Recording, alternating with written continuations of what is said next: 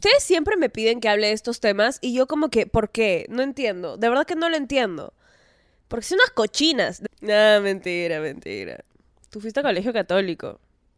Amiga, tú fuiste a colegio católico. Yo te estoy mirando desde acá. Yo no te juzgo. Dios lo hace. Ah, sí, este es un pequeño disclaimer. Solo quiero decir que si estás escuchando este podcast, de por sí estás buena. O sea, no importa si eres bebita, bebita masculina, bebita no binaria. Ah, Estás rica. Estás rica. Estás rica. Lo que La verdad es que tenía planeado grabar otro episodio completamente diferente para el día de hoy, pero este episodio lo grabé hace unos días para That's It, el podcast en inglés, y me gustó muchísimo cómo salió. Entonces dije, ¿saben qué? Voy a hacerlo para mis bebitas en Esta Rica. Por cierto, tengo, esto es una autopromoción, tengo un podcast en inglés para las bebitas que también hablan inglés, el link está como siempre en la descripción de este episodio. No quiero hacer este episodio para ser pro sexo o antisexo, más bien les quiero compartir un poco de cómo pienso o cómo veo el tema ahora. Este episodio más bien lo estoy haciendo porque quiero compartir cómo me siento acerca del tema. Em, y contarles completamente mi experiencia con toda la idea, ¿ok? con toda la idea del sexo, desde que me enteré de cómo funcionaba, más bien story time, de cómo me enteré cómo funciona el sexo. Esto es una historia muy graciosa. Yo estaba en segundo de primaria. Escucharon bien, amigos. Segundo de primaria. Su querida bebita, podcaster, host, esta rica podcast, Danielita, aquí presente, se enteró de lo que era el sexo cuando tenía eso fue 2009. Tenía siete años. A punto de cumplir ocho años. ¿Ok? Tenía siete años de edad. Sí.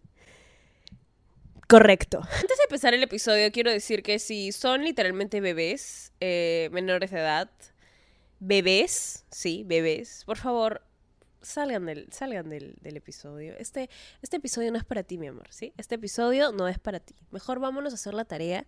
Vámonos. Hay que jugar un poquito hay que poner poco yo y luego hay que crecer y luego regresamos a este episodio, ¿sí? Ya sé que no lo van a hacer de todas formas, pero tengo que hacer la advertencia. De regreso al story time de cómo me enteré cómo funciona el sexo. Eh, yo estaba en segundo de primaria, ¿ok? Siete, ocho años de edad. Y en mi cabeza, sí, mi mamá me había dicho que cómo se hacían los bebés.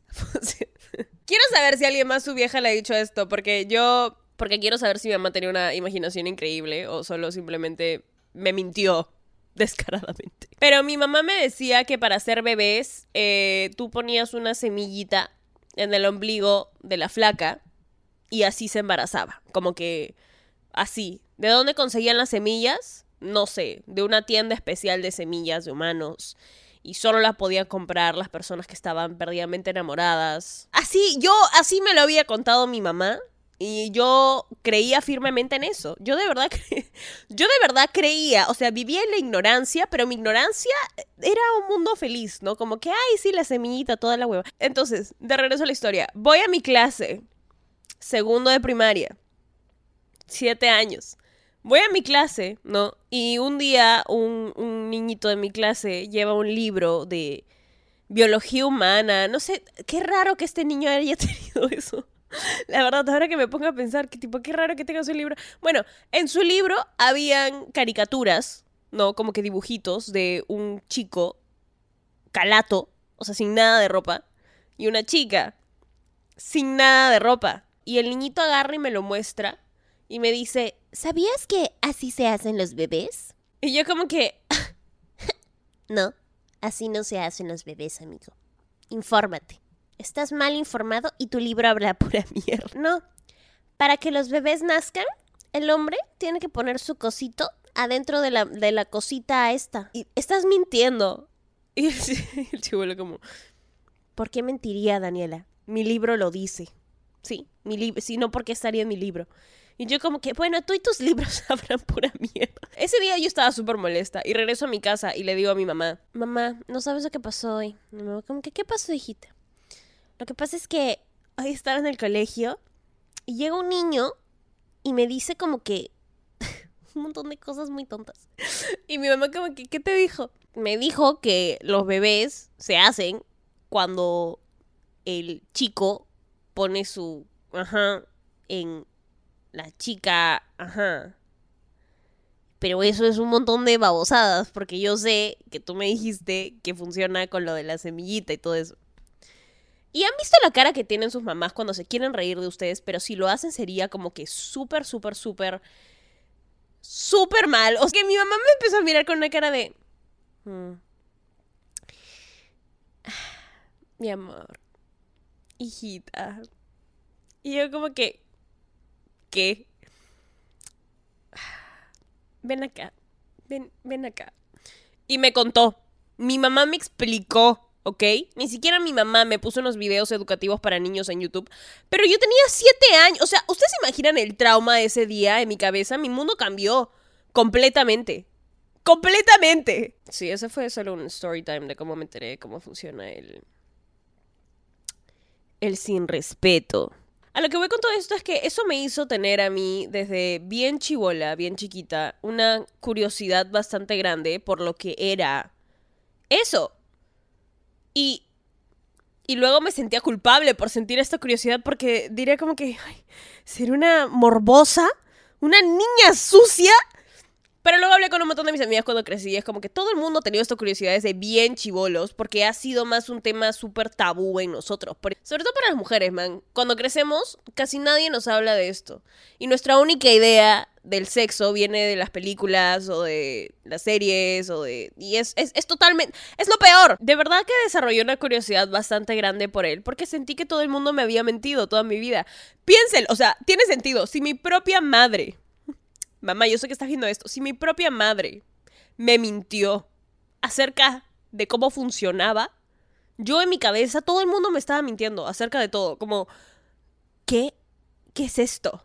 No le voy a decir tuvo porque todavía tiene, pero yo me acuerdo que antes de hacer eso, por primera vez, yo estaba como que, wow, esto será el big deal, como que es algo muy grande y algo wow, y está demasiado como, ¿qué, ¿qué será, no? Como que cómo se sentirá, porque algunas personas te decían que se sentía increíble y otras personas te decían que era lo peor y otras personas te decían que era lo más, lo que más ibas a disfrutar en toda tu vida y otras personas te decían, amiga, no. O algunas personas te decían, ¿sabes qué? Es que para que lo entiendas tienes que hacerlo muchas veces. Y otras personas te decían, nunca lo hagas conforme iba creciendo, el sexo eh, implicaba mucho en cómo era yo. O la idea de hacerlo o no hacerlo, o querer hacerlo o no querer hacerlo, determinaba mucho cómo me sentía acerca de mí misma. Porque hay como una gran vergüenza, sobre todo para las mujeres, man. O sea, yo no sé si a ustedes les ha pasado, pero se sentía muy...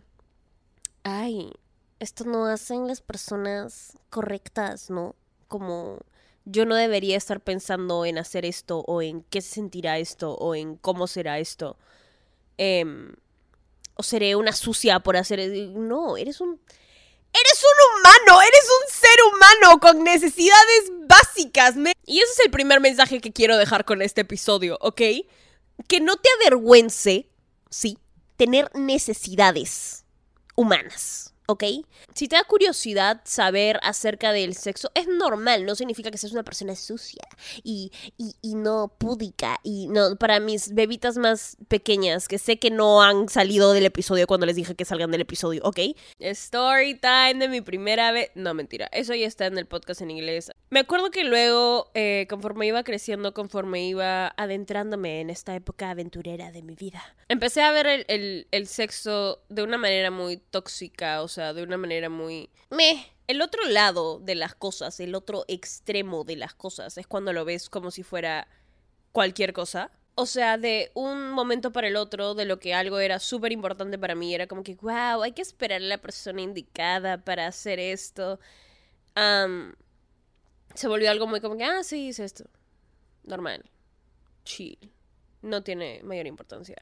Cuando tampoco es así, ¿entienden? No me gusta pensar que... No me gusta pensar que le quitamos importancia a un acto tan íntimo. En- y las pocas veces en donde siento me metí o me involucré en situaciones más casuales, siento que no... No era, o sea, era totalmente algo no para mí, ¿entiendes? ¿Qué parte de mí en una situación en donde estoy haciendo algo tan íntimo con alguien que literalmente no me importaba? Y que posiblemente tampoco yo le importaba. Era como, sí, esto es súper chévere, increíble. No, fue la oportunidad más mediocre. Mediocre. Mediocre de toda mi vida. No sentía de ninguna forma que eso me esté ayudando a sentirme más... Sí, ¿sabes qué? Me siento súper empoderada haciendo esto con un montón de personas y es como que... No es, no es lo mío. Si son personas que saben, son más emocionales o... O sea, entran mucho más en las emociones y sentimientos que en algo netamente físico. También está bien. ¿Sabes qué? Siento muchas cosas por esta persona, pero me voy a hacer la que no. Y voy a involucrarme en esta situación medio que archi super ultra sexual y esperar que no sienta nada por esta persona. De verdad que voy a hacer eso y me va a funcionar y... Amiga, vas a quedar como un payaso. Estoy diciendo que nunca más voy a involucrarme en el sin respeto con alguien en toda mi vida y voy a esperar hasta el matrimonio. No. Estoy diciendo que yo hago las cosas cuando se sienta correcto hacerlas. Así como no dejo que cualquier persona tenga mi tiempo y mi energía. Eh, es lo mismo, es exactamente lo mismo. Eh, si yo siento que es correcto hacerlo con una persona con la que de verdad lo quiero hacer y hay un respeto mutuo desde las dos partes y las dos partes están claras con lo que quieren y con lo que no, chévere. Si sale la cosa, sale la cosa. Em, que lo voy a hacer así nomás con cualquier persona porque jajaja, que no sé. No es lo mío, simplemente no es lo mío. Y así es como lo veo ahora, porque no le quiero quitar valor a algo que es importante al final del día. Es importante al final del día. El punto de este episodio no se supone que te involucres en situaciones en donde no quieres estar solo porque se siente que tienes que estar forzada a algo o porque bla bla bla o porque bla bla bla. Ustedes se sorprenderían la cantidad de amigas que tengo que por ver el sexo de esta manera de, ay, sí, bueno, no pasa nada. De verdad que dicen, pucha, lo hice, pero no lo quería hacer. Pero es que me sentía forzada porque ya como que... Porque me estaba chapando el man y luego como que no quieres quedar, como una calienta huevos. Esto es un pequeño recordatorio de que tú no le debes nada. Nada. Mucho menos tu cuerpo a una persona. En ninguna situación. En, en, en ninguna situación. Si te sientes en una situación en donde te ves forzada o forzado a entrar en algo solo porque se supone que así debe ser para, detente, ¿ok? haz las cosas cuando se sientan bien para ti hacerlo. No porque todo el mundo lo está haciendo, no porque se supone que es lo que tienes que hacer. Porque en algún momento yo sentí eso, yo sentí esa presión de, ah, bueno, se supone que tengo que hacer esto porque experimentas, ¿no? Bueno, y tengo 21 y jaja, soy bonita y jaja, bueno, debería intentar, ¿no? Porque fácil, no sé, tipo, no, no, hagas las cosas porque se supone que las tienes que hacer o porque todo el mundo te dice, oye, sí, intenta esto o porque tus amigos lo hacen ver chévere, o porque no sé qué, o porque bla, bla, bla. Haz las cosas cuando se sientan bien para ti. Y para nadie más. Porque la, la mayoría del tiempo la relación que tenemos las mujeres mayormente con el sexo es un poco tóxica. Porque si te gusta, eres súper fácil y si no te gusta, eres una mojigata y no sé... Es súper tóxica. ¿Ok? Y mientras estamos aprendiendo a sanar esa relación que tenemos con nuestra propia sexualidad, eso nos ha tomado esfuerzo. Entonces, alguien también se lo tiene que ganar. No hay nadie que se merezca más o que sepa más acerca de ti y de lo que quieres que tú. ¿Ok? Genial. Ese es mi consejo. Eso es algo que Danielita hubiera matado yo hubiera, a mí me hubiera fascinado este consejo hace como... Hace sus añitos, hace, hace, hace algunos añitos, de verdad que hace algunos añitos yo de verdad hubiera valorado mucho ese consejo, así que de verdad espero que alguien lo esté poniendo en buenas manos. Tema un poco controversial, ¿se han dado cuenta? Daniela está muy expuesta. Exponedora. Espero que les haya gustado mucho el episodio de hoy. Me pareció un tema bastante interesante. Y de todas formas quisiera saber qué opinan acerca de este episodio. Saben que los mensajes en Instagram siempre están abiertos y yo estoy contestando por ahí. Ya sé que me demoro, pero contesto, ¿ok? Contesto. Eh, si no lo hacen todavía, pueden ir a seguirme a mí en Instagram, arroba denisayan, o al podcast en Instagram, arroba rica en donde estamos compartiendo, en donde estamos compartiendo memes, reels, aprendizajes, TikToks, resúmenes de los episodios y muchas, muchas, muchas, muchas, muchas, muchas cosas más, mi amor. Nada, espero que te haya gustado muchísimo este episodio y yo te escucho y yo te hablo en el siguiente episodio que escuches. Te mereces hoy siempre solo lo mejor, de lo mejor, de lo mejor, de lo mejor, de lo mejor, de lo mejor. Estás rica. Ah, sí, este es un pequeño disclaimer. Solo quiero decir que si estás escuchando este podcast, de por sí estás buena. O sea, no importa si eres bebita, bebita masculina, bebita no binaria. Estás rica. Estás rica. Estás rica. Lo quiero. ¿Estás listo para convertir tus mejores ideas en un negocio en línea exitoso? Te presentamos Shopify. Tal vez no lo sabías, pero nuestro podcast More Than Mamis es un negocio y lo empezamos por supuesto para desahogarnos y hablar sobre la maternidad, no para convertirnos en expertas de ventas y del e-commerce. Así que sí, necesitábamos ayuda para vender nuestro merch y poner en marcha nuestra tienda. ¿Y cómo suena con Shopify?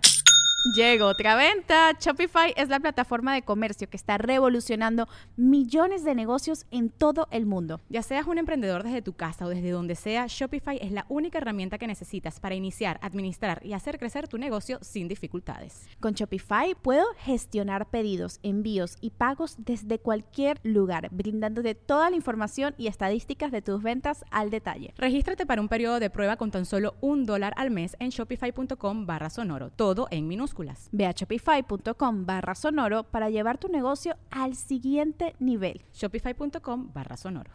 When you visit Arizona, time is measured in moments, not minutes. Like the moment you see the Grand Canyon for the first time.